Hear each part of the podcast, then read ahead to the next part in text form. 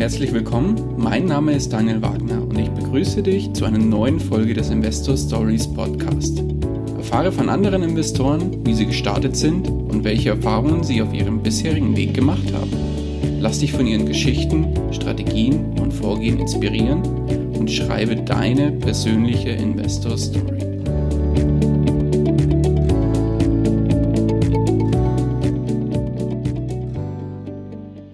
Diese Folge wird dir präsentiert von OnVista. Wolltest du schon immer kostenlos und einfach deine Anlagestrategien testen oder dein Echtgelddepot spielerisch abbilden? Mit dem OnVista Musterdepot kannst du genau das machen. Erstelle kostenlos ein Musterdepot, füge Wertpapiere hinzu, mach dir Notizen zu deinen Kauf- und Verkaufsentscheidungen und bekomme relevante Nachrichten zu deinen Werten angezeigt. Die Anmeldung dauert nur eine Minute und du hast dein Musterdepot auch von unterwegs mit OnVista App jederzeit im Blick. Und jetzt viel Spaß bei der Podcast-Folge. Hallo und herzlich willkommen zu einer neuen Folge des Investor Stories Podcast. Heute zu Gast bei mir Nils Eifler. Grüß dich, Nils. Servus, guten Tag. Schön, dass du dir die Zeit nimmst und ja, heute zum, die Morgenstunde hat ja Gold im Mund bekanntlich, deswegen treffen wir uns heute jetzt auch am Vormittag. Und schön, dass du bereit bist, deine Geschichte so ein bisschen im Podcast zu erzählen und so ein bisschen zu erzählen, was du so treibst. Und ich würde vorschlagen, bevor wir damit starten, ähm, erzählst du noch ein bisschen was über dich und erzählst den Hörern, die dich noch nicht kennen, was du so machst und wo du herkommst. Ja, sehr gerne. Erstmal vielen lieben Dank, dass, ähm, dass ich sprechen darf. Habe ich mich sehr gefreut und äh, fühle mich sehr geehrt. Ähm, ich fange mal ganz gerne damit an, dass ich der bin, der morgens aufsteht und Bock hat auf das, was vor ihm liegt. Und ähm, weil ich nämlich auch glaube, dass das das Erstrebenswerte im Leben ist. An, ähm, sicherlich ist es an einem von sieben Tagen auch so, dass ich morgens im Bett liege und denke, oh nö, heute nicht, aber die anderen Tage habe ich dann, äh, habe ich dann doch Bock. Ähm, ich komme aus einer reinen Beamtenfamilie und ich glaube, dass der, dass der Weg vom, ähm, ja, vom gelernten Bankkaufmann dann äh, über den Finanzbeamten, ja, ich war wirklich im gehobenen Dienst der Finanzverwaltung in NRW tätig, ähm, zum Selbstständigen, zum Unternehmer und ähm, ich würde mich jetzt gerade auf der, auf der Kippe ähm, betiteln vom Unternehmer zum, zum Investor. Ähm, und ja, das ist äh, also straight dieses Robert Kiyosaki-Viereck einmal, einmal durch. Und ähm, ich glaube, dass das einfach vom, vom Werdegang her ja, sehr, sehr spannend ist, da, äh, da deine Hörer ein bisschen mit, mit durchzunehmen, wie das dazu kam und wie ich mich dabei gefühlt habe und, und so weiter. Das sollten wir auf jeden Fall gleich nochmal thematisieren, ja. Perfekt. Jetzt hast du mir im Vorgespräch auch erzählt, dass du ja nicht, nicht nur Unternehmer bist, du bist ja eigentlich Multiunternehmer, muss man ja sagen. Das heißt, ähm, du hast mir erzählt, du hast 21 Unternehmen. Ja, da ist natürlich ja, die also Frage, was macht man denn mit 21 Unternehmen? Wie kommt es denn zu 21 Stück? Erzähl doch mal ein bisschen. Also generell ist es dann vielleicht bei mir so, wenn ich etwas mache, dann mache ich das auch richtig und, ähm, und mit Knallgas und suche halt immer nach, nach Skalierungsmöglichkeiten. Ähm, Weil wenn ich mir denke, wenn eine gewisse Geschichte einmal funktioniert, warum mache ich sie dann nicht einfach hundertmal oder tausendmal? Und ähm, so kam ich dann auf die, auf die glorreiche Idee, einfach ein Unternehmen nach dem anderen aus dem Boden zu stampfen. Also es sind jetzt nicht 21 operative Gesellschaften, sondern auch ähm, Beteiligungsgesellschaften, Holdinggesellschaften und so dabei. Ähm, es sind jetzt halt ganz grob vier Gruppen. Ne? Also einmal die Sportnahrungsergänzungsmittel Geschichte, dann Sportnahrungsergänzungsmittel für, für den Bereich E-Gaming, ähm, Immobilienhandel und äh, Grundstückshandel in den USA.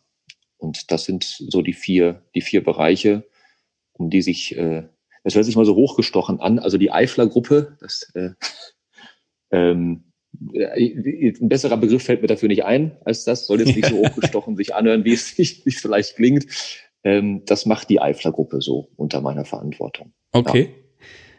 Ja. ja, dann lass doch mal so ein bisschen erstmal einen Blick in die Zu äh, Vergangenheit mal so ein bisschen machen und mal zu schauen, wie bist du denn da hingekommen, wo du heute stehst? Lass doch mal so einen Blick in die Vergangenheit schweifen und ja, erzähl doch mal, wie das Thema Investments und vielleicht auch das Thema Unternehmertum so ein bisschen, ja, wie waren da deine Anfänge und wie bist du dazu gekommen? Ja, also der, ähm, am Anfang war das halt überhaupt nie ein Thema, weil in meiner Familie sind wirklich alle verbeamtet. Und das ist ja vom, vom Mindset und von der Denke her so ziemlich das komplette Gegenteil zu Unternehmertum und zu, ähm, zum Investorendasein. Ähm, ich habe kurz vor Abschluss des, des Abiturs hatte ich keine Ahnung, was ich machen soll. Ich war in Mathe und so immer ganz gut. Dann dachte ich immer, gut, dann mache ich doch jetzt mal irgendwie eine Bankkaufmannlehre. Ähm, habe ich dann halt gemacht, war aber irgendwie auch nicht so das. Dann gedacht, was mache ich denn jetzt? Und dann gedacht, gut, dann mache ich jetzt mal ein Studium, Steuerrecht, ähm, duales Studium vom Land NRW und, ähm, und mache das dann. Und das war es dann aber irgendwie, irgendwie auch nicht so wirklich. Ähm, nichtsdestotrotz war das halt so, dass ich dann natürlich da mein, mein, mein erstes Geld verdient habe und da dann auch gedacht habe, okay, Thema äh, äh Altersvorsorge. Also da ging es noch gar nicht so sehr um, um Vermögensaufbau und finanzielle Unabhängigkeit oder sogar Freiheit, sondern eher so das Thema Altersvorsorge, halt das Beamtendenken halt so. Ne? Ich muss ja nur schaffen, bis ich 67 bin, dann kriege ich eine Pension. Die wird aber auch immer weniger. Mich dann so beschäftigt mit äh, Riester-Rente und, und Fonds und ähm, habe das dann einfach alles mal so irgendwie so ein bisschen abgeschlossen, aber ohne da jetzt wirklich ganz, ganz tief reinzugehen. Ähm, und habt dann nach dem, nach dem Studium äh, angefangen, Sportnahrungsergänzungsmittel aus dem Keller zu verkaufen. Und ähm, das war dann wirklich so, ich habe dann von, ähm, da habe ich noch in einer, in einer Wohnung gewohnt, äh, Nachbar noch gefragt, kann ich deinen Keller auch noch haben? Ja klar. Und dann habe ich da ohne Ende äh, Eiweißdosen und Fettburner und alles Mögliche drin gehabt und das dann halt ähm, nach dem Finanzbeamten-Dasein, und da hatte man ja einfach dann um 15.30 Uhr Feierabend, da hatte ich ja noch viel Zeit, habe ich das dann halt verkauft. Und das wurde relativ schnell auch, ähm, auch sehr erfolgreich. Also ich habe schnell deutlich mehr nebenberuflich verdient als hauptberuflich und ähm, war aber dann so in dieser selbstständigen Falle. Ne? Also ich stand dann wirklich jeden Tag bis 22 Uhr im Keller, dann noch Pakete gepackt, weil ich dann auch Versandhandel noch mit, mit angeboten habe. Ähm, und so hatte ich dann irgendwie relativ schnell ähm, 20, 30, 40.000 Euro so über, sag ich mal. Hab mir dann, was man halt dann irgendwie so macht, hat mir dann irgendwie ein ganz cooles Auto gekauft und, und so. Dachte mir nur auch, okay, ähm, wenn ich jetzt noch ein cooleres Auto kaufe, macht ja irgendwie auch nicht Sinn. Und dann kam es halt zu einem, einem Moment, der glaube ich, ähm, also äh, ja, Schicksal oder also Zufälle glaube ich ja immer weniger, muss ich sagen. Ich glaube, das sollte einfach so sein, dass mein, mein Nachbar, der unter mir gewohnt hat, klingelt bei mir an der Tür eines Sonntags und sagt, Herr Eifler, kommen Sie dann bitte mit runter. Ich schon okay, ich habe wahrscheinlich, äh, ich habe manchmal so große Blumentöpfe für die getragen und dann Einkauf hochgetragen oder so. Dann sagt er, gucken Sie mal aus dem Fenster, ist das nicht ein schöner Ausblick? Ich denke mir, ich wohne drüber, ich kenne den Ausblick. Worum geht's denn jetzt hier eigentlich? Da, ja, wir möchten gerne unsere Wohnung verkaufen. Möchten Sie die nicht kaufen?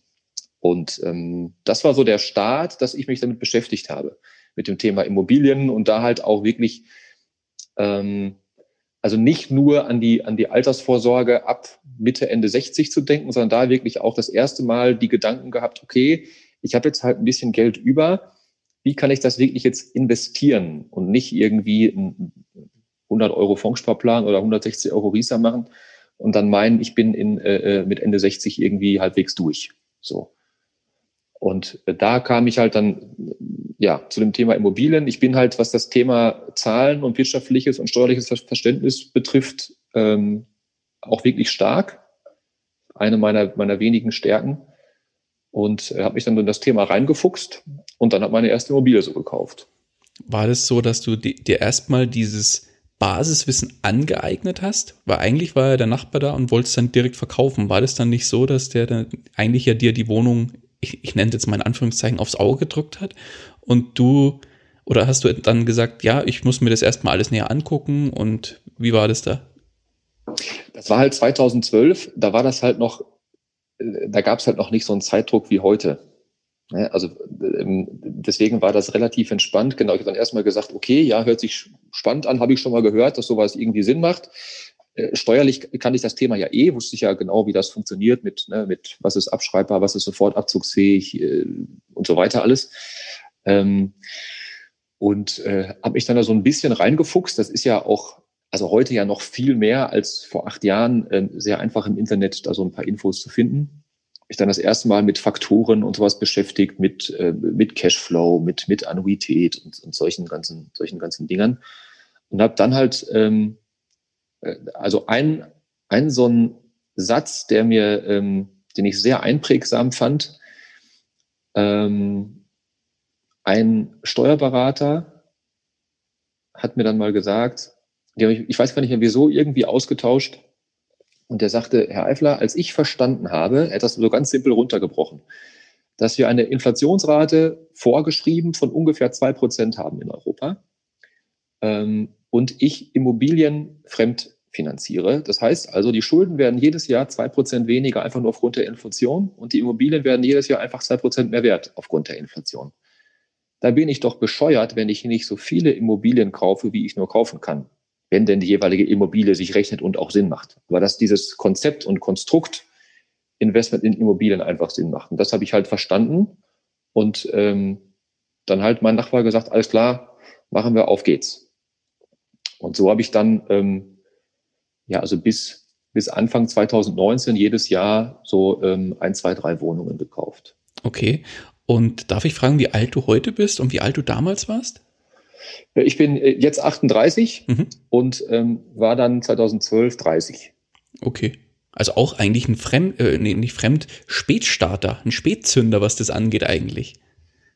Ja, genau. Also ich, das, ähm, deswegen betone ich das auch so oft mit der, mit der Beamtenfamilie, ähm, um, um, damit ihr auch versteht, also wenn man 30 Jahre lang Glaubenssätze in die Birne geballert bekommt, wie Sicherheit ist, geht über alles, äh, du musst es nur bis zur Pension schaffen, dann ist alles safe.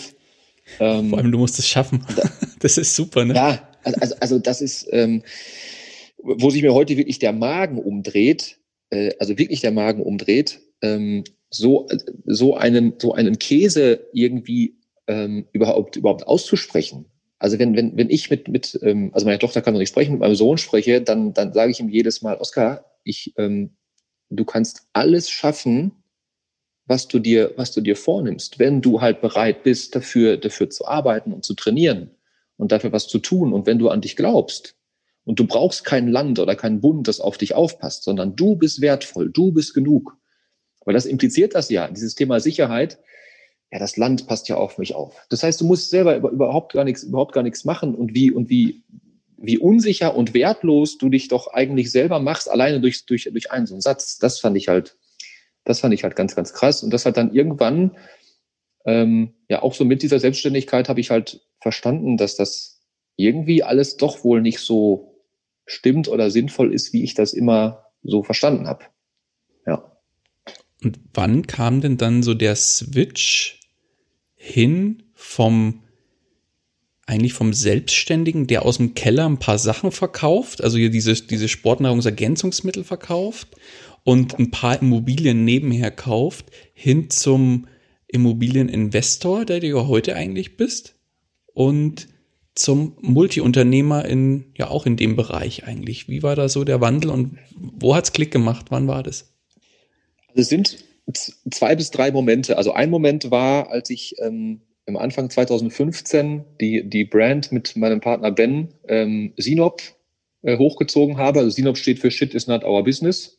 Und wir haben unsere, unsere eigene Sportnahrungsergänzungsmittel-Brand ähm, kreiert. Okay. Und ähm, da ging es dann halt das erste Mal darum, wir können ja nicht mehr alles selber machen. Und das haben wir anfangs, haben wir das halt gemacht, aber irgendwann halt dann relativ schnell festgestellt, äh, wenn wir wachsen, und das ist äh, eine weitere meiner wenigen Stärken, ich kann halt Dinge wirklich gut ähm, skalieren bis zu einem gewissen Level. So.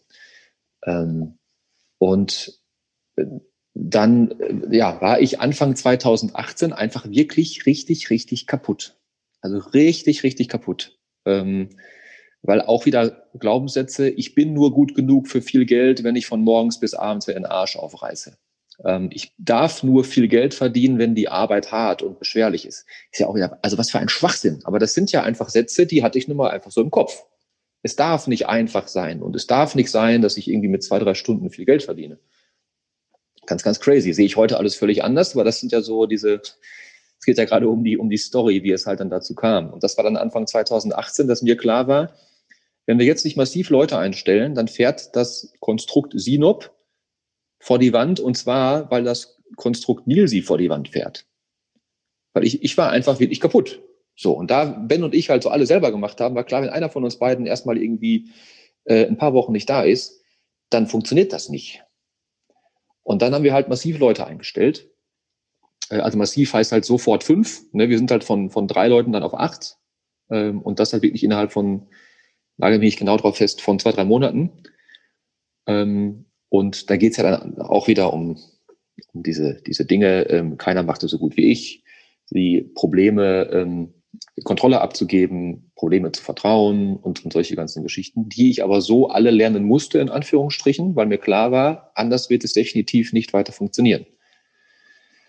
Und das war, das war so der, so der Schritt ähm, vom, vom Selbstständigen zu einem ja, Selbstständigen mit Angestellten, vielleicht sage ich nochmal so als kleiner Zwischenschritt, ähm, bis ich dann auch dann diesen Schritt gegangen bin, wirklich insofern zum, zum Unternehmer, dass ähm, ich verstanden habe, mein Wert wird hier nicht mehr in Zeit gemessen, sondern in Ergebnissen. Es interessiert keinen, ob ich um 8 Uhr anfange oder um 12 oder um 10. Erstmal bin ich ja sowieso der Chef. Das hat ja also sowieso eigentlich gar nicht zu interessieren. Ähm, aber es geht bei mir um Ergebnisse und nicht um Zeit abzusitzen, wie im Finanzamt, was ja auch das komplette Gegenteil ist. Da geht es ja ausschließlich darum, dass du von 7 Uhr bis 15.42 Uhr in deinem Büro bist völlig Latte, wie das Ergebnis ist. Da geht es nur darum, dass du da bist. Und das war halt also der Switch zum Unternehmer, dass für mich der Wert, also das Wertvollste, was ich habe, ist meine Zeit. Das, das ähm, nur, dass mein Wert halt in Ergebnissen gemessen wird und nicht mehr in Zeit. Das war so der Schritt dann, dann, dann zum, da wirklich zum Unternehmer hin, mich also wirklich aus dem operativen ähm, Step für Step rauszuziehen und ähm, ich, ich sage immer so schön, also meine Aufgaben sind Strategie, Wachstum und Verantwortung. Sehr gut. Und alles andere nicht. Sehr gut. Ein wichtiger Step äh, fehlt mir jetzt aber in der Geschichte. Wann hast du denn deinen ähm, ja, Beamtenjob eigentlich an den Nagel gehängt? Ah, genau. Den, den Punkt hatte ich noch, ja. Ähm, Oskar wurde geboren im Juni 2016. Mhm dann habe ich erstmal, das, da gibt's ja auch, also das Beamtentum hat ja auch viele Vorteile. Das ist ja einfach auch so. Dann konnte man erstmal halt Elternzeit nehmen. Es ist so, als Landesbeamter ähm, musst du ne Nebentätigkeiten ähm, anzeigen und auch genehmigen lassen. Und die einzige Grenze, die es halt gibt, ist, dass du nicht mehr als acht Stunden die Woche arbeiten darfst. Ich habe halt 50, 60, 70 Stunden die Woche da gemacht damals.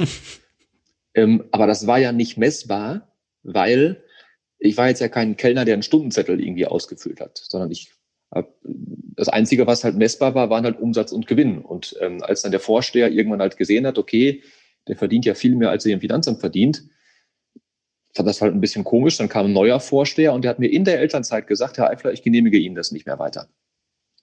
Und ähm, dann hat äh, seine Assistentin mich versucht anzurufen. Und dann habe ich gesagt, gut, was du kannst, kann ich auch. Dann habe ich meine Assistentin, seine Assistentin anrufen lassen.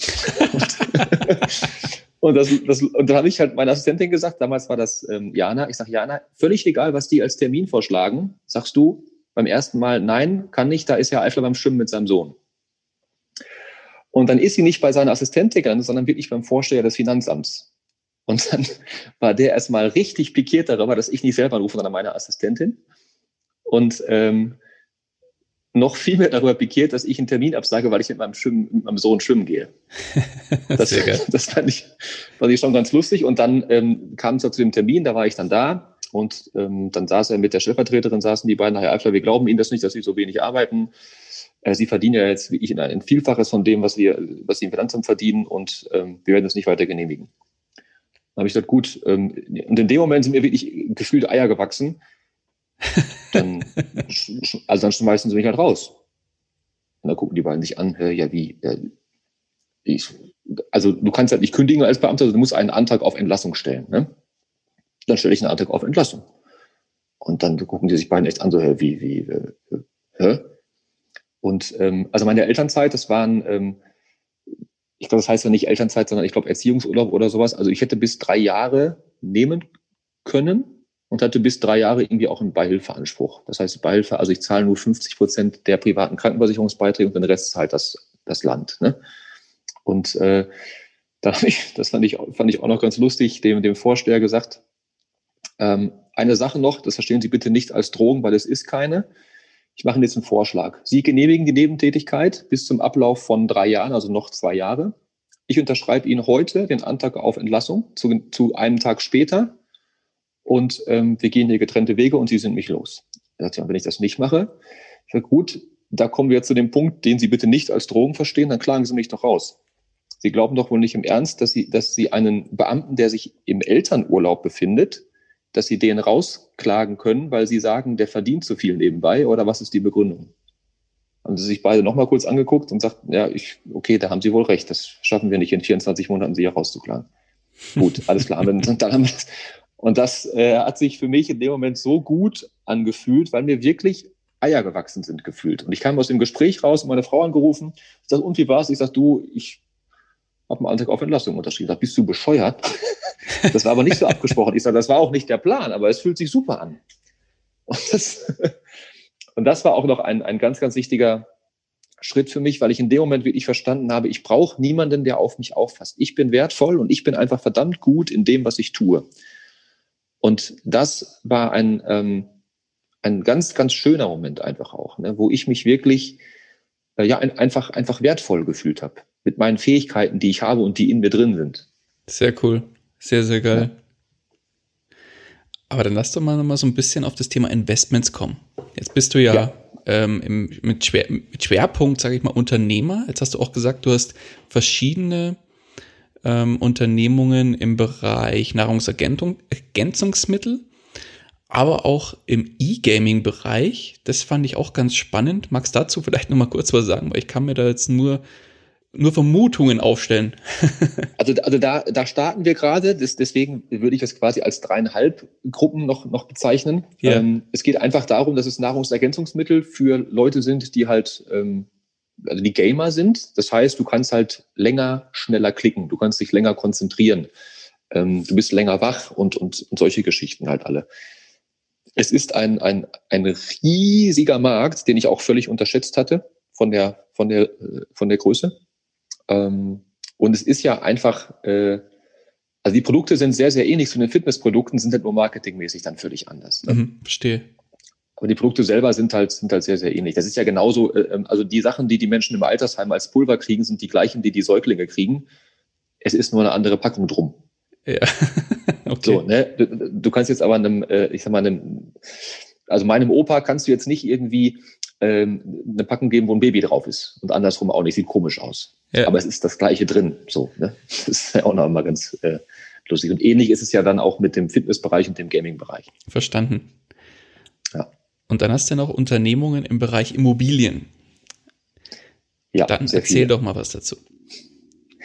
Ähm, ich habe anfangs ja gesagt, also bis ähm, Anfang 2019 habe ich dann jedes Jahr so ein, zwei, drei Wohnungen gekauft. Ich hatte, also Ende 2018 hatte ich zehn Eigentumswohnungen. Und ähm, da war es dann halt so, dass ich nicht mehr so viel für Sinop arbeiten musste, aufgrund der Sachen, die ich delegiert habe, aufgrund des Verständnisses, dass mein Wert nicht mehr in Zeit gemessen wird und so. Und habe mir dann für 2019 das Ziel gesetzt, mir 30 neue Wohneinheiten zuzulegen. Damals war ich noch nur auf dem Fokus Buy and Hold. Und ähm, ich habe bewusst eine, eine sehr hohe Zahl genommen, ähm, weil mir, also ich wollte, dass mir klar ist, wenn ich nicht gravierend was ändere, wird dieses Ziel auf keinen Fall erreicht werden. Und so war mir klar, ich muss und werde jeder einzelnen Anzeige nachgehen, äh, äh wo ich meine, dass die Sinn machen kann. Ich werde mir ein Maklernetzwerk aufbauen und solche Geschichten. Weil sonst mal eben von 30 Wohneinheiten in einem Jahr ist jetzt ja auch kein, kein Kindergeburtstag, da ich vorher nur 10 hatte. Ähm, habe dann auch relativ schnell ähm, ein paar Wohnungen und Häuser auch gekauft und habe dann im, im, April 2019, ähm, da war ich auf einem Seminar von, von Olli Fischer, der Fix and Flip Papst. Genau, Mr. Fix and ähm, Flip. Mr. Fix and Flip, der, ähm, und da hat es in meinem Kopf Klick gemacht, ähm, wie viel ertragreicher Fix and Flip ist als bei and Hold. Für mich war es halt vorher Immobilien, es gibt nur Buy and Hold. Das war so in meinem Kopf drin. Und da habe ich verstanden, Fix and Flip hört sich echt sinnvoll und praktikabel an. Auch wieder aufgrund von Zahlen. Ne, ich, ähm, also du kriegst 15 bis 20 Prozent mehr Verkaufspreis, einfach nur, weil es schön gemacht ist und weil ein paar Möbel drin stehen, also Homestaging. Und ähm, es geht vor allem auch deutlich schneller, der Verkauf. Und ähm, habe dann von April an ähm, bis Ende ähm, bis Ende des Jahres über 60 Einheiten ge gekauft. Ähm, nur 2019, also nur Handelsimmobilien. Oh, wow. Also nicht 60 Objekte, sondern 60 Einheiten. Also ein Mehrfamilienhaus mit sechs Wohnungen drin sind halt dann sechs Einheiten und ja, nicht klar. eine. Deswegen. Ne? Ähm, es waren aber wirklich viele Eigentumswohnungen dabei. Ähm, also es waren über, ähm, über 35 Einzelgeschäfte, die ich da, die ich da gemacht habe. Also wirklich richtig Attacke gemacht. Ähm, und das gleiche dieses Jahr auch. Also dieses Jahr nagel mich jetzt auf die Zahlen nicht, nicht ganz festens, aber auch jetzt schon über, über 65, ähm, die ich dieses Jahr auch nochmal angekauft habe. Also ich bin dann, das ist wieder das, was ich auch anfangs meinte, wenn eine Sache doch einmal funktioniert, warum soll ich sie dann denn nur zwei oder dreimal machen? Dann mache ich sie lieber hundertmal.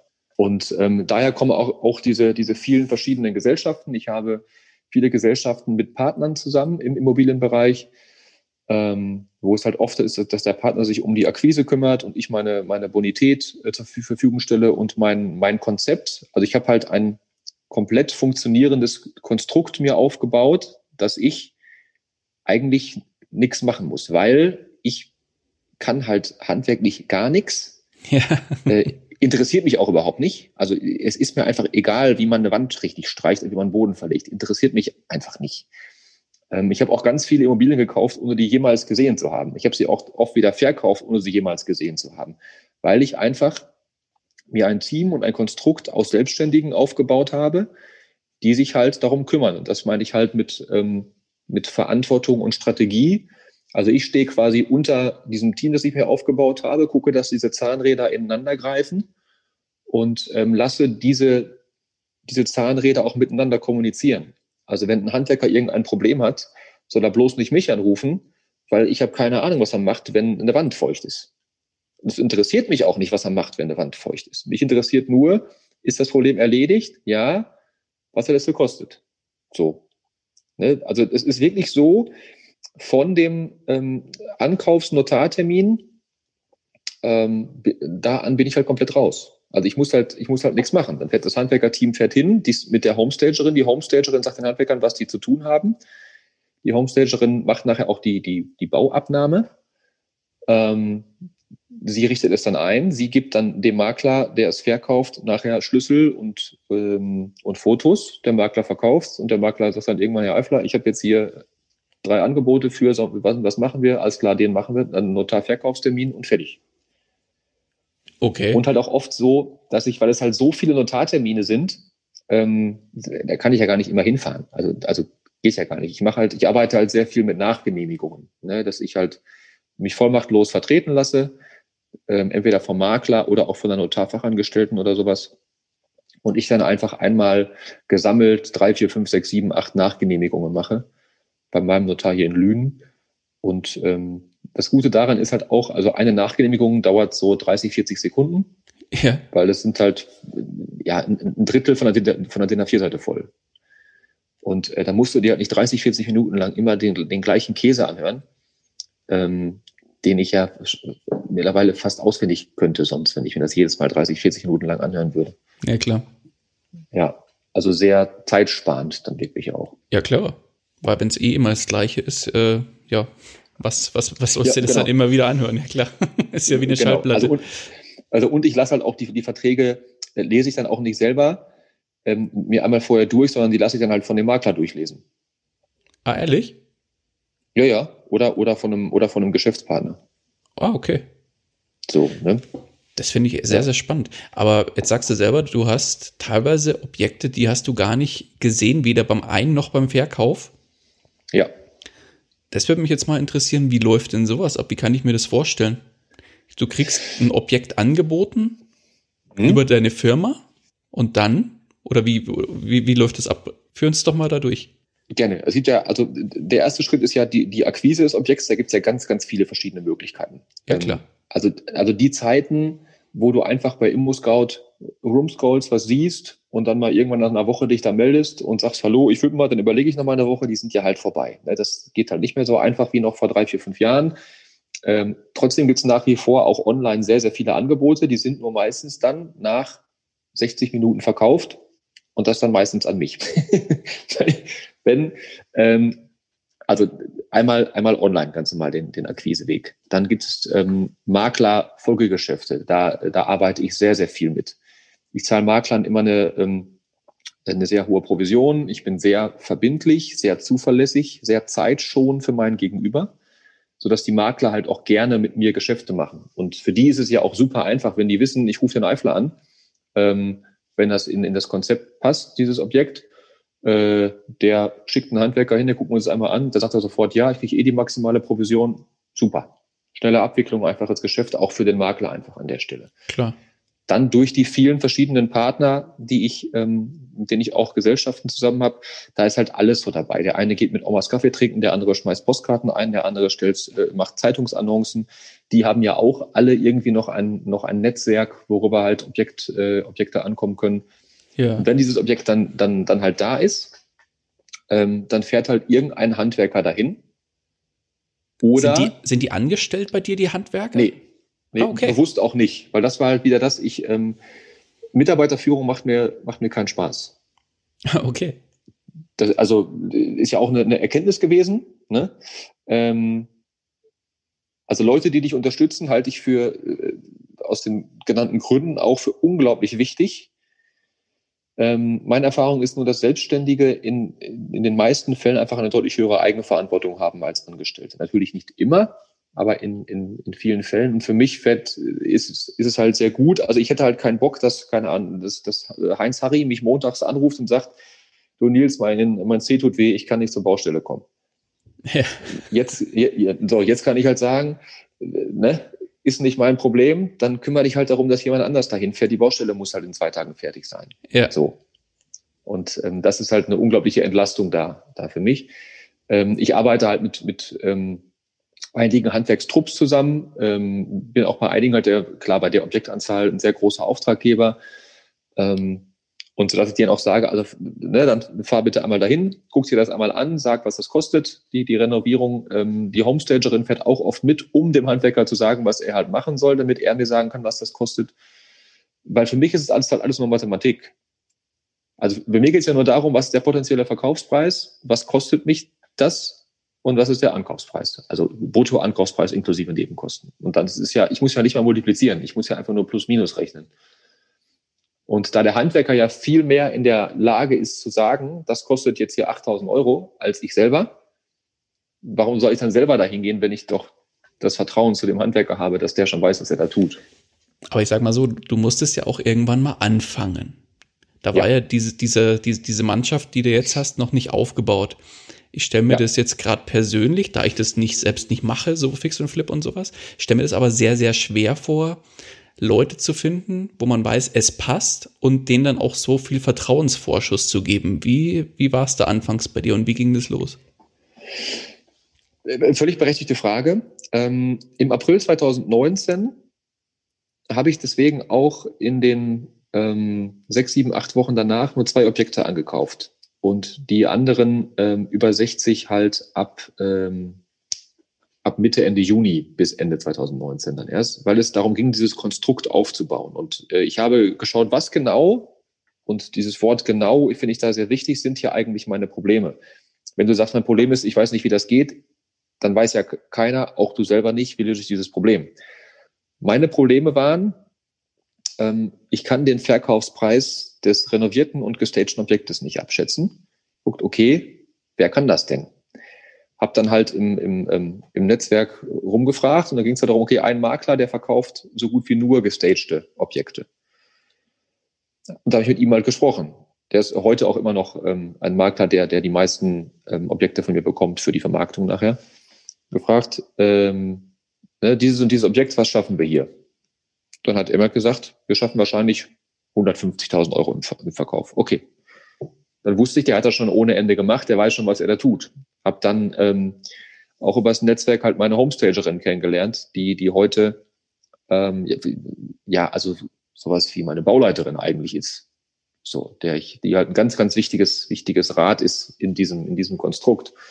Hab die halt gefragt, also weil sie ja Homestagerin ist, muss sie ja irgendwie auch Handwerker kennen, war so mein Gedanke, die halt die Buden so renovieren, wie sie denn aus ihrer Sicht sein sollen.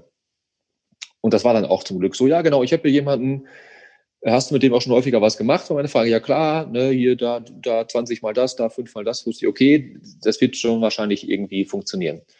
Und war natürlich bei den ersten drei, vier, fünf Besichtigungen war ich auch immer dabei. Wir sind halt immer zu 14 gefahren. Also Handwerker, Stagerin und der Makler, der es wieder verkaufen soll. Und ich.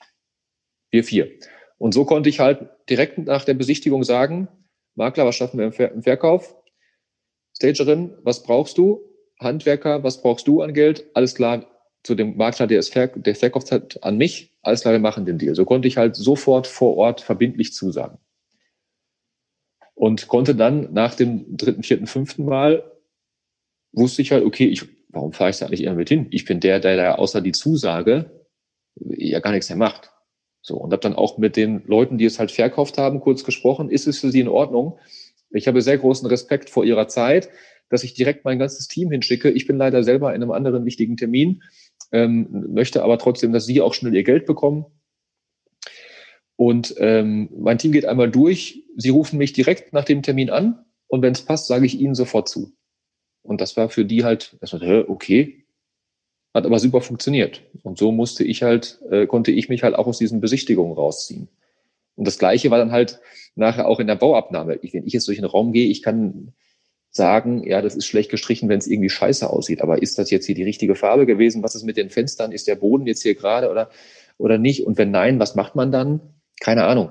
Ist das Waschbecken vernünftig angeschlossen? Das, ich habe halt einfach überhaupt keine Ahnung von diesem, diesem Thema. Warum soll ich das denn dann machen? Und habe dann halt, ähm, das macht dann halt dann die Stagerin, weil sie da einfach wirklich kompetent ist und sie halt auch sagt, wenn man Handwerker, das hier ist scheiße, dann machst du bitte nochmal neu.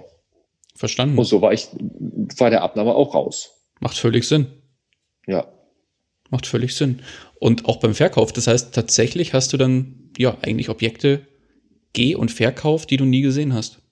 Viele, Klar, ja. Macht, macht völlig ich Sinn. Viele wirklich, viele wirklich nie, gesehen, nie gesehen. Also ich habe dann, ähm, ich kriege auch immer die, die gestagten Bilder mit vorher, nachher. Ähm, das, das hat mir jetzt gereicht, weil da halt auch ähm, mich, mich viele gefragt haben, so Nils, wie ist das denn eigentlich, wo ist denn dein, dein, dein Glücksgefühl, wenn du was erschaffen hast, weil du dir ja auch, also ich, ich sage immer, ich verkaufe halt keine Wohnung, sondern ich verkaufe ein Zuhause. Ja ich verkaufe halt Emotionen, das Gefühl von, von Sicherheit und Geborgenheit und von, und von Heimat. So, ne? Wenn du, also deswegen haben da viele gefragt, wie ist das denn, wenn du das doch so sagst, du aber selber das Objekt nie gesehen hast, wie, wie, wie passt das zusammen? Und ähm, ich habe gesagt, ja, ich verkaufe das zu Hause ja nicht, nicht an mich, sondern dieses Gefühl, dass ich weiß, dass diese Wohnung, ich weiß ja auch dann aufgrund der Bilder, wie sie vorher aussah, und da, du, du kippst wie ich aus den Latschen teilweise vorher-nachher-Bilder. Das ist wirklich krass. Ähm, ich weiß ja, mit was für einem Strahlen die Menschen dann durch diese, diese Wohnung laufen. Und, und wie schön das ist, äh, dass sie denken, wow, das ist ja gerade gerade mein Konzept. Du machst die Tür auf, am besten sogar noch vor der Tür und denkst sofort, bumm. Das ist, ist das geil. Ja. Genau. Bumm ist das geil. Weil damit habe ich mich halt, damit habe ich mich halt auch beschäftigt. Wie funktioniert denn eigentlich so ein Kaufprozess im Gehirn ab?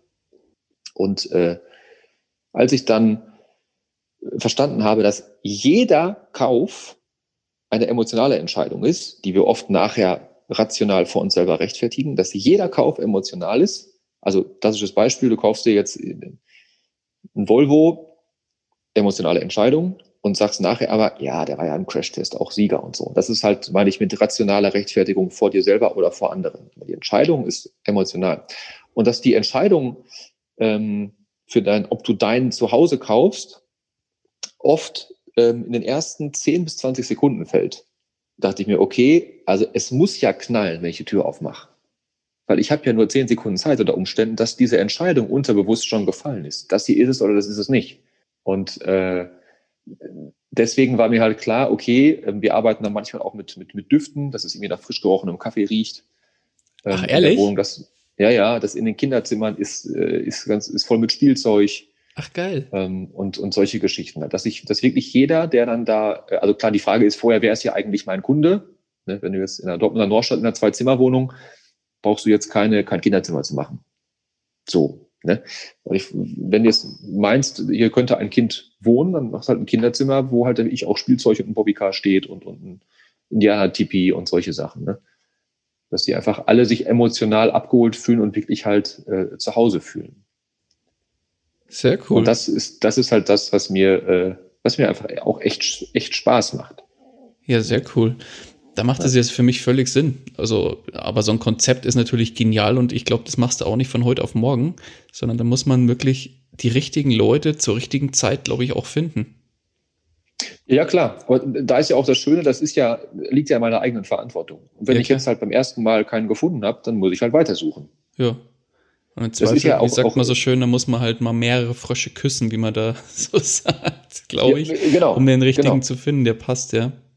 Ja, das ist ja halt auch das, äh, wenn man dann irgendwie sagt, ja, du hast Glück gehabt. Nee, am Arsch habe ich Glück gehabt. Ich habe mir halt den Arsch aufgerissen. Ja. Damit das halt, und wenn es beim ersten Mal nicht funktioniert, dann mache ich es halt tausendmal, wenn es halt zum tausendsten Mal funktioniert. Das ist ja halt das. Wenn du halt weitermachst und weitermachst und weitermachst, dann minimierst du halt den Faktor Glück einfach. Glück haben die Tüchtigen, sagt man ja so schön. Ne? Genau, genau. Mhm. Das sind ja dann auch so Sätze, die, die dann meiner Meinung nach, die dann einfach stimmen und passen. Ja, definitiv. Ja. Und auch, ja, oder jeder ist seines eigenen Glückes Schmied, wie man auch so schön sagt, das passt eigentlich da auch wieder genau. perfekt. Ist, ja. ist auch so, sehe ich nämlich auch ganz genauso. Und, genau. und, und wie, also, das finde ich ja das Schöne dran, wie geil ist das, dass du deines eigenes Glückes Schmied bist? Stell dir vor, das wäre nicht so. Ja, genau. Also stell dir vor, du könntest dich auf den Kopf stellen und machen, was du willst, und du bist überhaupt nicht verantwortlich für dein Glück. Das wäre ja eine Katastrophe. Das wäre schlimm. Du könntest ja sagen, ja, hier, aber Merkel, aber Trump oder, oder, oder was auch immer. Ne, der ist schuld, die ist schuld. Das, nee, du bist verantwortlich für dein Leben und du bist verantwortlich für dein Glück. Und wie schön ist das, weil nur du es dann in der, in der Macht hast, es auch zu ändern. Sehr cool. Sehr cooler Satz. Könnte man direkt schön an so einen, auf so einen Autoaufkleber packen. nee, ja. nee, sehr, sehr geil, auf jeden Fall.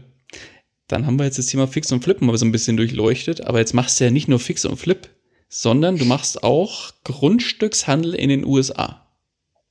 Ja. Wie bist du denn zu diesem Schweindall gekommen, wie man so schön sagt? Ähm, also über Jack Bosch.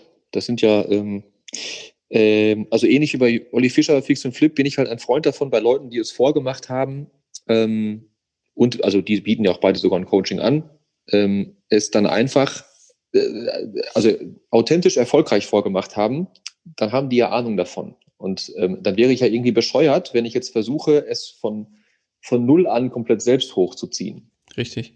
Ähm, was ich halt schon gemacht habe, um noch einmal ganz kurz die Kurve zu Fix und Flip zu kriegen, ich habe Dinge, die mir in dem Konzept von Olli nicht gefallen haben, einfach für mich geändert und optimiert. Ja, klar. Das, das halt schon. Aber dieses, diese, diese, diese Basis und einige wichtige Punkte, die kannst du einfach übernehmen. Also du bist ja verrückt, wenn du es nicht tust, wenn es doch funktioniert. Klar, richtig. Und ähm, bei Jack Bosch war es einfach so, das war Anfang, Anfang diesen Jahres, da war ein, ähm, ein Seminar irgendwo in Frankfurt und ich war da gerade mit einer äh, Immo-Investor Mastermind in Dubai. Und habe dann einen Freund von mir gefragt, ich sage immer, willst du da nicht, ähm, willst du da nicht hin? Ich bezahle das auch.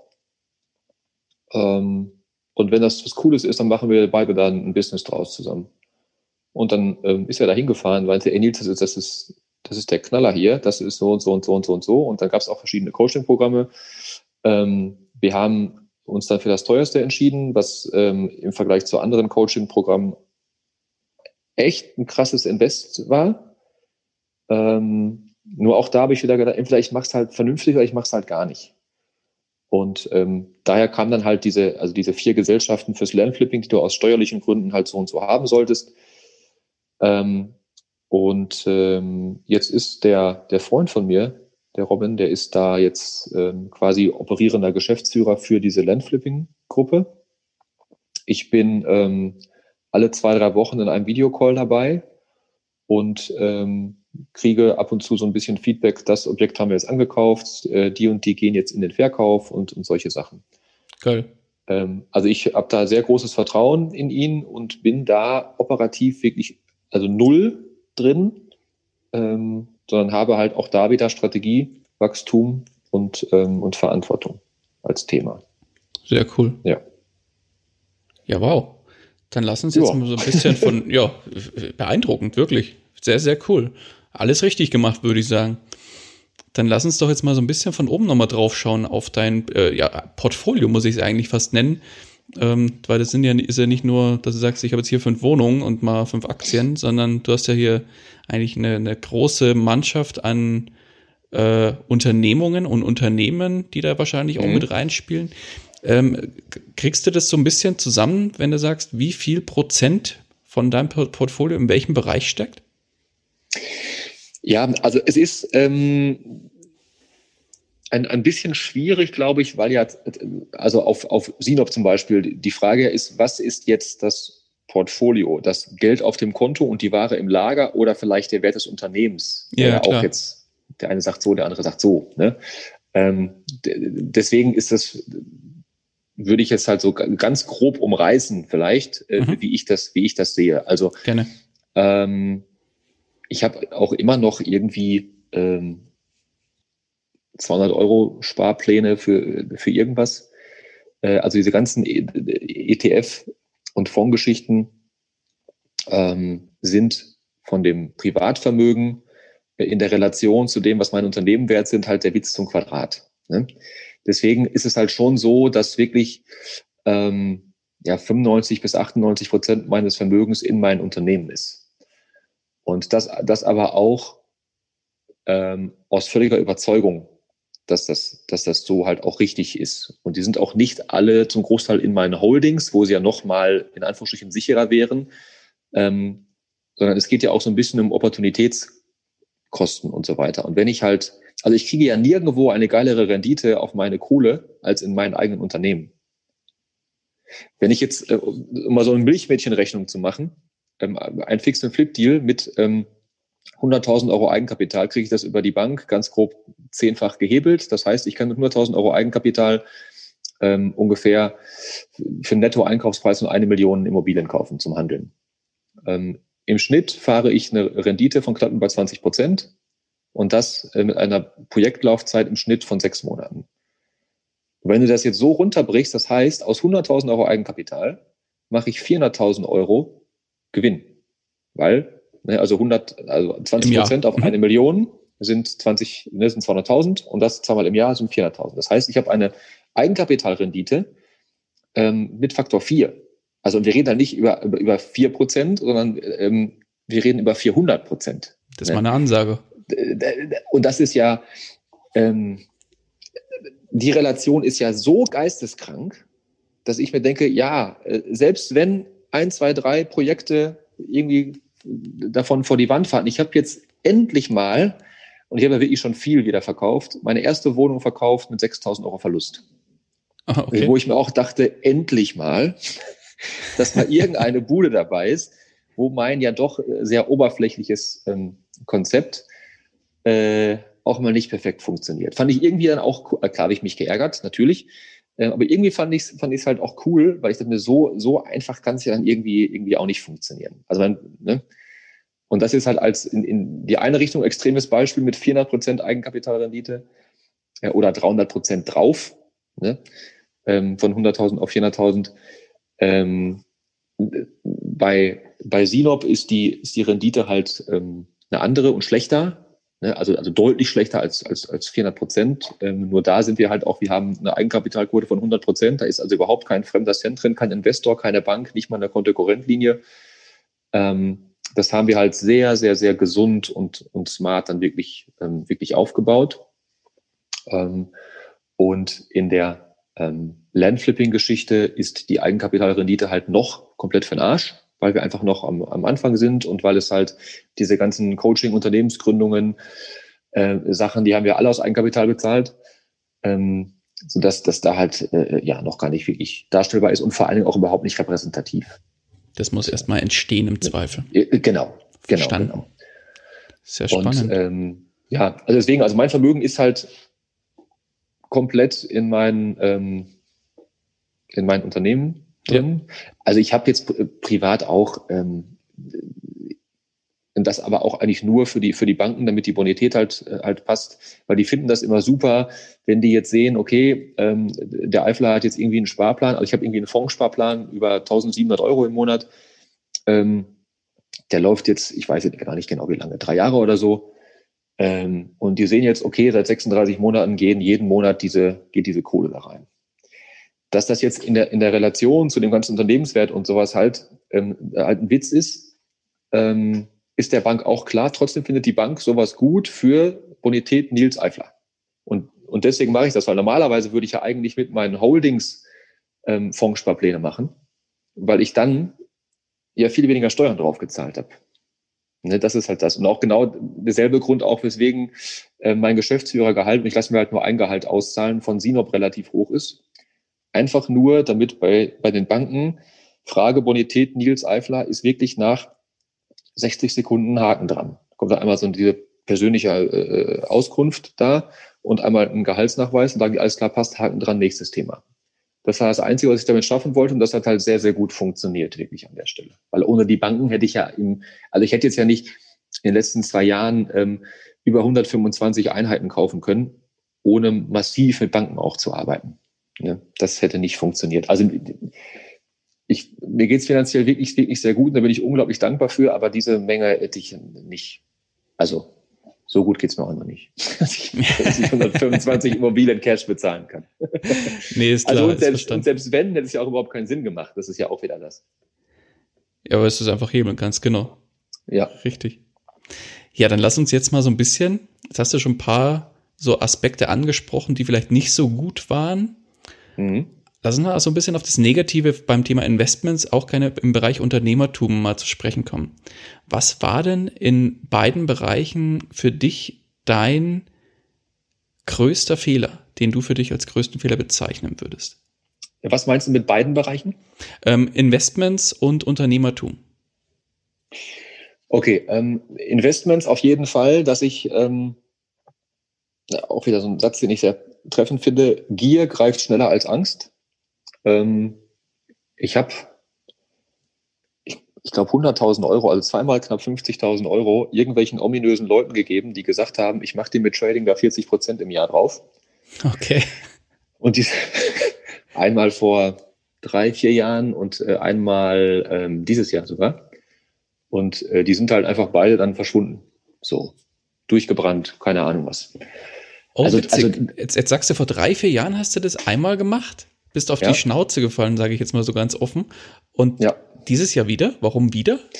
Ja, das ist, äh, das ist was, wo ich mich auch gefragt habe. Also so, so einen Schritt äh, zurückgehen und sich hinterfragen, das, ähm, das mache ich ja auch häufiger, wo ich so Selbstgesprächsteil, ne? Nilsi, hast du eigentlich völlig einen an der Klatsche, oder was? Hast du völlig einen an der Marmel? Aber es hat sich halt, also diese Menschen sind halt rhetorisch auch unfassbar stark ähm, Konnten gut verkaufen. Ja, also wirklich unglaublich gut. Druck aufbauen, Druck wieder nehmen, Verständnis ähm, und so weiter. Also die haben das wirklich unglaublich gut gemacht und deswegen denke ich mir auch gut, wenn die es jetzt geschafft haben, mich, mich da äh, ähm, zu überzeugen. Also es war eine völlig andere Company dann halt auch, ne? Ähm, dann, ähm, dann haben die das wohl irgendwie auch verdient. Habe ich, hab ich für mich dann so, äh, so abgehakt. Ne? Also und ich bin ja selber schuld. Also ist ja meine, meine eigene Verantwortung einfach. Da. Okay.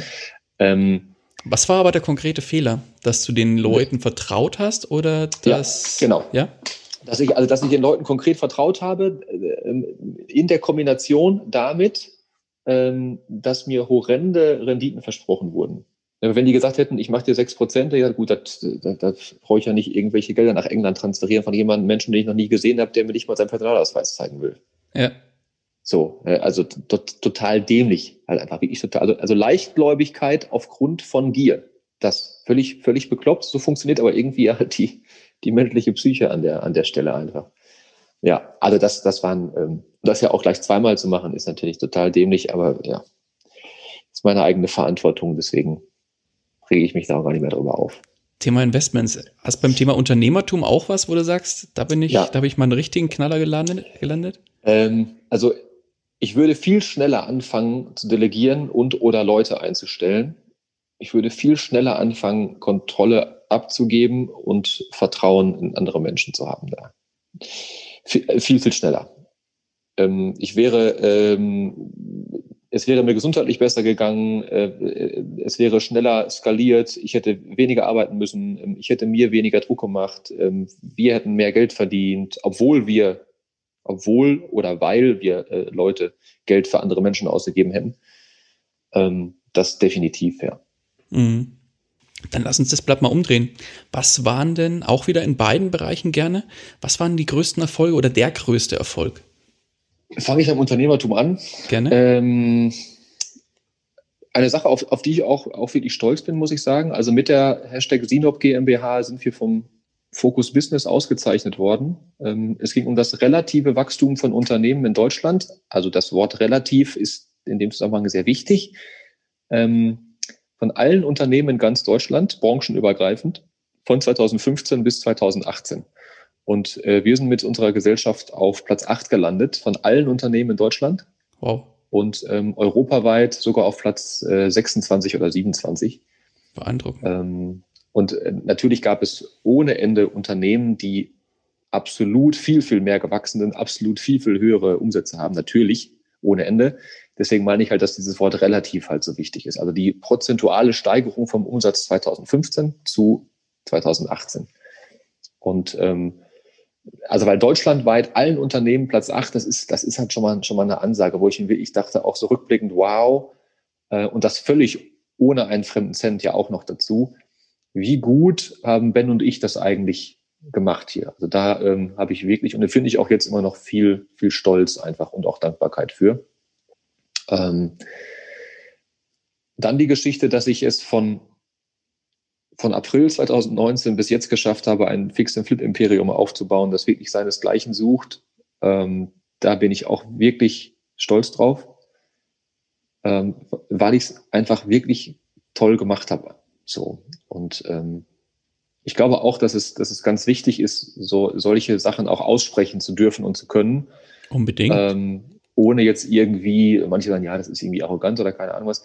Nee, ich bin da einfach wirklich stolz drauf und ich habe das einfach richtig gut gemacht. Und ähm, das war also ein so ein Moment, wo ich auch wirklich sehr gerührt war.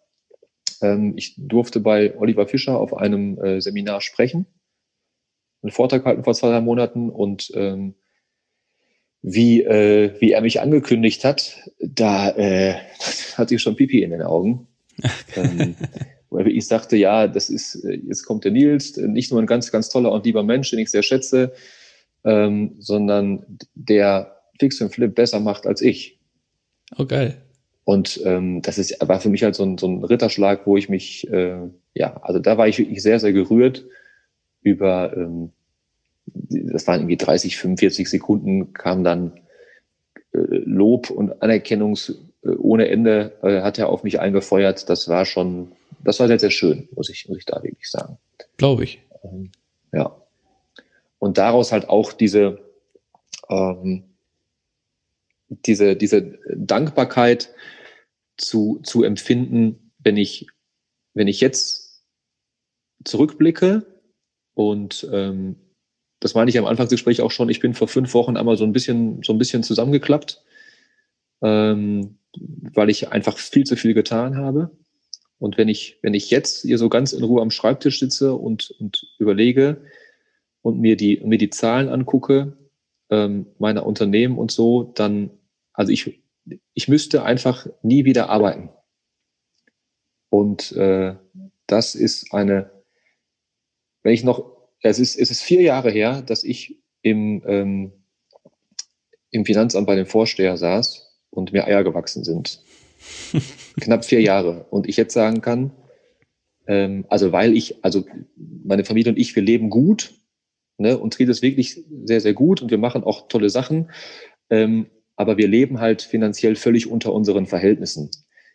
Das das ist meine Mama auch immer schwierig, ihr das, ihr das so zu erklären. Ja, ich weiß, wir leben wirklich ganz, ganz toll und es geht es sehr, sehr gut. Nur wir könnten halt viel, viel mehr machen, machen wir aber nicht.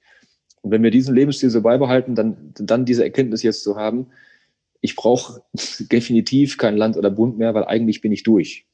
Mhm, geil. Das ist, ähm, das ist halt unglaublich, unglaublich schön. Und ich bin natürlich mega dankbar dafür, dass ich gerade jetzt in einer Situation, wo es mir ähm, in, in den letzten Wochen einfach, einfach schlecht ging, weil ich einfach richtig, richtig kaputt war, ähm, überhaupt keinen Druck zu haben, irgendwas machen zu müssen. Sondern einfach diesen Satz zu haben, ey, ich, ich muss einen Scheiß machen. Ich muss einfach einen Scheiß. Das ist äh, etwas, was, was ich mir halt erarbeitet habe. Und das ist also wie, wie schön ist das, dass ich das so jetzt, ähm, so jetzt sagen kann und dass mir jetzt auch einfach klar geworden ist und auch die Frage gestellt habe, wofür mache ich denn die ganze Scheiße hier eigentlich, wenn es ja irgendwie mir selber gerade überhaupt nicht gut tut oder gut getan hat, wie ich es gemacht habe. Unternehmerisch extrem erfolgreich aufgezogen, ja, auch, auch extrem viel Spaß dabei gehabt und es hat mir wirklich auch richtig viel Spaß gemacht. Ähm, aber irgendwie mein, mein Ego über meine Seele gestellt. Und dass äh, ja, meine Seele irgendwann sagt, Nilsi, nee, mein Freund, ich habe hier die Schnauze voll. Ich habe hier die Schnauze voll. Ich melde mich jetzt mal und, und, und werf dir einmal jetzt hier einen Stock, einen Stock zwischen die Speichen. Mhm. Und dann ja. hat's einmal geknallt. Genau, einmal geknallt. Und da bin ich, bin ich halt also auch total dankbar für, dass das so passiert ist. Ja, es ging mit zwei Wochen richtig kacke. Also einmal als einen Stecker, einen Stecker rausgezogen. So. Als hättest du wirklich einen Stecker rausgezogen. Total im Arsch, kaputt, Kopf völlig müde. Ähm, wurde mir halt klar, ey, es ist ja gar nichts Schlimmes passiert. Ich habe keinen Herzinfarkt, ich habe keinen, keinen Schlaganfall bekommen. Ähm, und das ist, glaube ich, jetzt ein ganz, ganz starkes Zeichen deines Körpers, dass er sagt, Nilsi, so machst du nicht weiter. Hast du das verstanden? Das ist ja das, was mein Körper mir damit, mir damit sagen wollte, weil der, der mag mich ja, also der hat mich ja lieb, weißt du, der macht ja nichts, weil er mich ärgern will, sondern ähm, will halt einmal, sich halt einmal melden und sagen, Nilsi, jetzt, äh, jetzt reicht's. Und ich mache jetzt, ich drehe den, den, ähm, den Schalter so lange auf, bis du es verstehst, dass du jetzt gefälligst ein paar Sachen änderst. Und da freue und da freue ich mich jetzt halt, mich jetzt halt drauf, einfach einen Schritt zurückzugehen, ähm, Knallgas rauszunehmen und wirklich mehr zu reflektieren, was tue ich hier eigentlich, warum tue ich das und, ähm, und so was. Ich stelle jetzt auch ein, ähm, am ersten, zweiten fängt er an, also ich habe dann auch halt sofort reagiert, stelle jetzt einen Geschäftsführer ein für die komplette Immobiliengruppe, der fängt am ersten, zweiten an. Äh, mein Handy ist nur von 10 bis 18 Uhr an, danach einfach wirklich aus und vorher auch aus. Ähm, es gibt halt auch keine Nachricht, die mich um 19 Uhr erreicht, die nicht bis zum nächsten Tag um 10 Uhr warten könnte um jetzt einfach mich mal auch, auch auf ja, Sachen wie Familie zu fokussieren ähm, oder auch einfach mal Freizeit und Hobbys, was ich jetzt einfach jahrelang nicht wirklich gemacht habe. Ne? Mein Hobby war halt Arbeiten. Also eigentlich auf dich fokussieren auch so ein bisschen. Genau. Und das ist halt das, also ich bin ja der mit Abstand wichtigste Mensch meines Lebens. Und diesen gesunden Egoismus finde ich halt, finde ich halt extrem, extrem wichtig dass du dir darüber im Klaren bist, ähm, wie viel mehr kannst du auch geben und wie viel mehr kannst du Gutes für andere tun, wenn es dir selber gut geht. Ja, richtig. Und wenn du halt, und wenn du so rum denkst, dann wäre es ja ähm, ziemlich, also ziemlich dämlich zu sagen, nee, ich muss erst an andere denken. Das stimmt. Weil die, du kannst den anderen, du kannst den anderen einfach viel weniger geben, wenn es dir selber schlecht geht. Ja, klar. Und dann wird jo. einem aber trotzdem noch Egoismus oft vorgeworfen, ne? Ja. Ja, deswegen finde ich halt dieses, dieses, dieses, diesen, ähm, dieses Wort gesunder Egoismus. Ja. Ähm, finde ich halt, finde ich halt sehr, sehr wichtig. Und ich, ähm, also ich habe für mich halt auch, das Wort Egoismus ist ja sehr, sehr negativ behaftet. Das habe ich für mich halt komplett gestrichen. Also für mich ist Egoismus nicht nur nicht negativ, sondern unbedingt notwendig. Und das nochmal gerade, damit du auch mehr geben kannst und mehr für andere tun kannst. Definitiv. Hast du dann auch, ähm, machst du neben der Familie und deinen Unternehmungen, machst du da auch zum Beispiel ehrenamtlich irgendwas oder hast du es vor? Weil du sagst geben, also anderen geben? Ja, ähm, also ich habe es, ich habe es nicht gemacht bisher. Also ich habe, ich habe immer, ich habe gespendet. Wir haben ähm, für, für ähm, Familien, die sich in Kindergärten keine Weihnachtsgeschenke kaufen konnten und ähm, Sportvereine ähm, gespendet und, ähm, und sowas alles. Ne? Das schon. Ähm, meine Zeit wollte ich aber immer nur in meine Unternehmen investieren. Und ähm, je mehr ich da jetzt, also ich bin da jetzt wie ich noch am Anfang, ähm, dass sich da mein Leben einfach gerade so ein bisschen umkrempelt ähm, desto mehr kommen solche Fragen eigentlich auf, wie, wie du es gerade auch gestellt hast. Äh, was kann ich, also warum, warum bin ich eigentlich hier? Also warum ist Nils jetzt gerade auf der Erde so? Und, und was ist hier jetzt eigentlich so ähm, meine, meine Aufgabe? Und was kann ich tun und geben halt für andere. Ich war jetzt am Wochenende, war ich äh, dreieinhalb Tage auf einem äh, Schweigeretreat in einem Kloster. Oh, ein, Und, einem ähm, was? Einem, einem Schweigeretreat? Äh, Schweigeretreat. Also ja. du, wir haben 66 Stunden lang äh, hast du nichts gemacht, außer einatmen, ausatmen. Oh, Und, krass. Äh, ja, das war auf jeden Fall krass. ja. Also wirklich eine, äh, eine sehr coole Erfahrung. Und der Leiter dieser Meditationsschule, ähm, der macht das halt, weil er sagt, ich kann hier, äh, ich verändere und bereichere hier Leben mit dem, was ich tue. Und ähm, der, der wird halt, also ich bin halt sowas, ich rechne dann sofort hoch, okay, Seminargebühr, wie viel, wie viel Teilnehmer, äh, was verdient der wohl damit, so halt, ne? Ja. Ähm, geht irgendwie automatisch in meinem Kopf sofort, wo ich dir halt sofort sagen kann, das, das äh, macht finanziell nicht wirklich Sinn, was der da tut. Aber darum geht es halt nicht. Darum geht es ihm halt überhaupt nicht, sondern ihm geht es halt darum, dass er geben kann, dass er mit dem, was er für Fähigkeiten hat, anderen, anderen Leuten hilft und unterstützt und dass er mit dem versorgt ist, was er braucht. Geil. Also total cool und auch ein sehr, sehr beeindruckendes Mindset einfach, einfach an der Stelle. Und ähm, ich, ich teile jetzt mit dir einen, äh, ein Bild, das mich irgendwie seit, seit ein paar Jahren ähm, verfolgt. Ich sehe mich seit ein paar Jahren irgendwie immer mal wieder mit einem Eiswagen durch Afrika fahren und ähm, einem, einem Schild, das ich in der Hand halte, Free Hugs and Free Ice Cream. Also ich verschenke Umarmungen und verschenke Eiscreme. Und dieses, keine Ahnung, wo dieses Bild herkommt in meinem Kopf.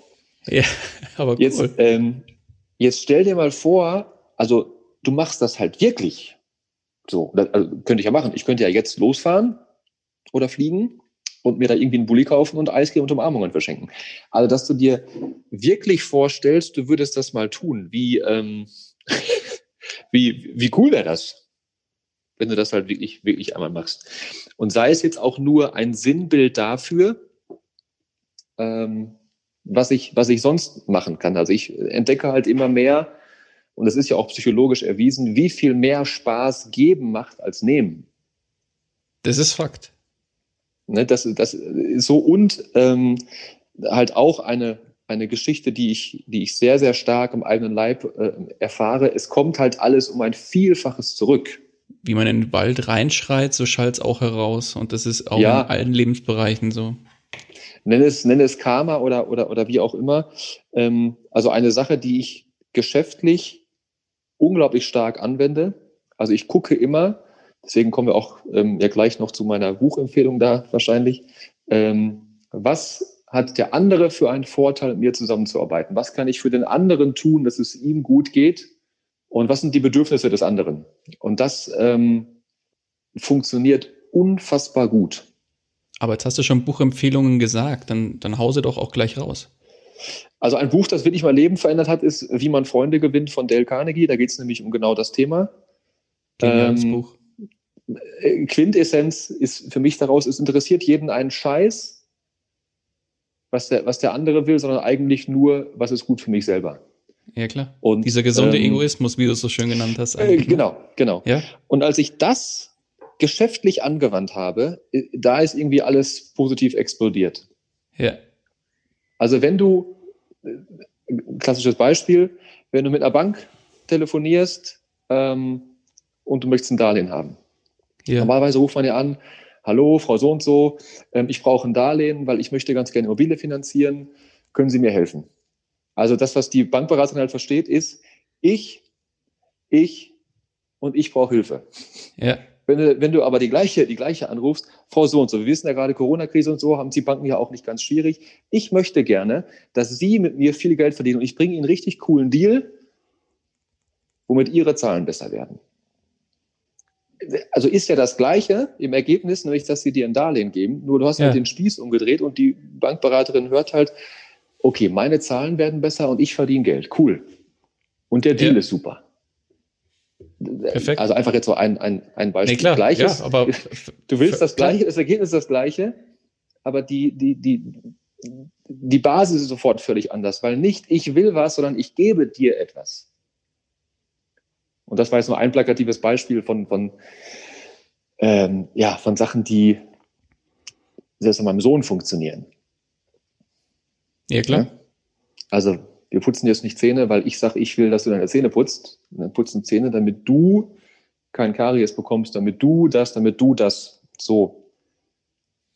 Ja, aber geschäftlich funktioniert es noch besser als an meinem Sohn, muss ich sagen. ja. Keine Sorge, das wird sich auch nicht so schnell ändern. Also wenn ich ja. da meine zwei Töchter so im Blick habe. Nein. Genau. Ähm, nee, also das Buch so, ist ja. bei mir auch eine ganz klare Empfehlung. Ich habe mich mittlerweile auf Hörbücher umgestellt. Äh, ich höre es einmal im Jahr, um einfach das Ganze nochmal mir ins Gedächtnis zu rufen, weil das einfach so wertvoll ist, was man da, was, was man aus dem Buch rausziehen kann. Ja, ja, ja, ja. Da, äh, definitiv, definitiv. Also das hat wirklich, ähm, ich habe das Buch gelesen, da war ich gerade in äh, einer Immobilienankaufsverhandlung für ein Mehrfamilienhaus. Und ähm, das war Off-Market, also es war relativ entspannt äh, und es war auch relativ schnell klar, die Verkäuferin möchte ganz gern an mich verkaufen. So, Herr Eifler, 270.000, ich gehe nicht einen Cent runter. Und dann habe ich halt einfach genau das gemacht, was in dem Buch da so drin stand und habe es dann für 240.000 gekauft, also für 30.000 Euro weniger, ähm, weil ich sie halt komplett abgeholt habe. Was war Ihnen nochmal wichtig? Ihnen ist eine zuverlässige, schnelle, schnelle Abwicklung wichtig. Und das kann ich dann noch für Sie tun. Und hier können wir dann nochmal schauen, wie wir das für Sie besser gestalten. Und, und, und, und dann waren wir bei, nach ein paar Tagen bei 30.000 Euro weniger. Einfach so durch ein paar Sätze, die ich ihr gesagt habe. Und sie hatte auch trotzdem ein gutes Gefühl dabei, weil ich ja sie ja in all ihren Punkten, die für sie wichtig sind, abgeholt habe. Perfekt. Ja. Was, da, da, da, ich kann nur einen Haken dahinter machen, den gedanklichen und, und auch hier das nochmal in, ja. in Wortform nochmal wiederholen. Also perfekt. Besser kannst du gar nicht laufen. Der Kram funktioniert, habe ich, Ja, ist auch so. Da nur gedacht, ja, ja. Also ist Leute, lest dieses Buch.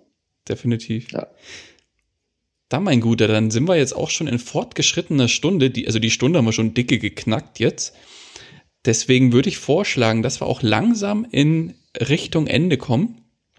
Gerne. Und dann lass uns doch noch mal dem Thema Einsteiger auf den Grund gehen. Stell dir mal vor, Jetzt kommt ein Einsteiger zu dir und sagt, Nils, ich habe mir das hier angehört, dein Podcast-Interview super, super inspirierend und spannend. Ich würde morgen auch gerne anfangen, mit Immobilien zu handeln oder in Immobilien zu investieren. Mhm. Gib mir doch mal einen kurzen, knackigen Rat mit auf den Weg, weil ich muss jetzt ganz schnell gleich zum Bus. Was kannst du mir schnell noch für einen Tipp mit auf den Weg geben, damit ich starten kann, am besten noch heute? Es gibt so viel geilen, kostenlosen Content im Internet. Ähm, hol dir YouTube-Videos und Podcasts an zu den Themen, die dich interessieren.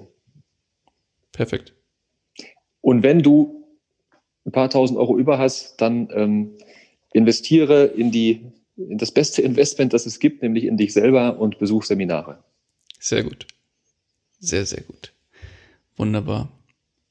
Dann Nils von meiner Seite gibt es eigentlich nur noch eins zu sagen. Wenn dich einer unserer Hörerinnen oder Hörer erreichen möchte, wie kann man dich erreichen? Telefonisch gar nicht. und wenn, dann nur von 10 bis 18 Uhr. ja, und das ist dann auch meistens umgeleitet an meine Assistentin. Ähm, Sehr gut. Die äh, bei Social Media, also Instagram, ähm, heiße ich äh, Nils-Eifler, ne, also N-I-L-S unterstrich, dann E-I Doppel Friedrich L-E-R. Ähm, da, äh, da könnt ihr mir gerne schreiben. Ähm, ja, das ist eigentlich so, glaube ich, die, die beste Plattform. Nee, passt. Wird in den Shownotes ja. gerne verlinkt und dann, wer möchte, kann dann gerne mit dir Kontakt aufnehmen. Ja, gerne. Perfekt. Dann, mein Guter, von meiner Seite ganz, ganz herzlichen Dank für dieses wirklich sehr inspirierende und sehr, sehr angenehme Interview. Bist äh, wirklich eine, eine, eine Marke für dich, für sich und äh, ja, genial. Also wirklich äh, tolles, tolle Persönlichkeit, ähm, tolles Thema, was du dir aufgebaut hast, tolle, tolle Konzepte von meiner Seite Hut ab und äh, mach auf jeden Fall weiter so. Und ja, ganz, ganz lieben Dank für deine Zeit und den wahnsinnig wertvollen Input und die letzten Worte des Interviews. Die gebühren dir. Dann erstmal dir auch ganz, ganz lieben Dank für deine Zeit und ähm, für deine, deine lieben Worte auch gerade. Ganz, ganz lieb, dass ich sprechen durfte. Ähm, ich freue mich, dass ihr eure Zeit investiert habt, um euch das ähm, mit mir anzuhören. Und äh, ich wünsche euch, dass ihr auch bald morgens aufwacht und denkt, Platz da. Jetzt komme ich, weil ihr Bock habt auf das, was heute vor euch liegt. Perfekt. Ganz liebe Grüße. Schönes Schlusswort, Nils. Ich danke dir. Ciao, ciao. Ja, ciao. Das war's auch schon wieder mit dieser Podcast-Folge. Ich danke dir ganz herzlich fürs Zuhören. Wenn dir der Investor Stories Podcast gefallen hat, dann freue ich mich darüber, wenn du mir eine Bewertung bei iTunes hinterlässt. Das Ganze dauert keine zwei Minuten, jedoch unterstützt du damit mich und meine Arbeit für den Podcast. Außerdem möchte ich dich herzlich einladen, dich der Investor Stories Community über Facebook anzuschließen. Vernetze dich dort mit Gleichgesinnten, tausche dich mit anderen Menschen, die ebenso die Verantwortung für ihre Finanzen selbst übernommen haben, aus und profitiere vom Know-how vieler erfahrener Investoren. Neben dem aktiven Austausch erwarten dich regelmäßige Community-Aktionen, Gewinnspiele und noch vieles mehr. Den Weg zur Community findest du über www.investor-stories.de slash community. Ich freue mich, wenn du auch beim nächsten Mal wieder mit dabei bist. In dem Sinne, alles Gute und habe die Ehre,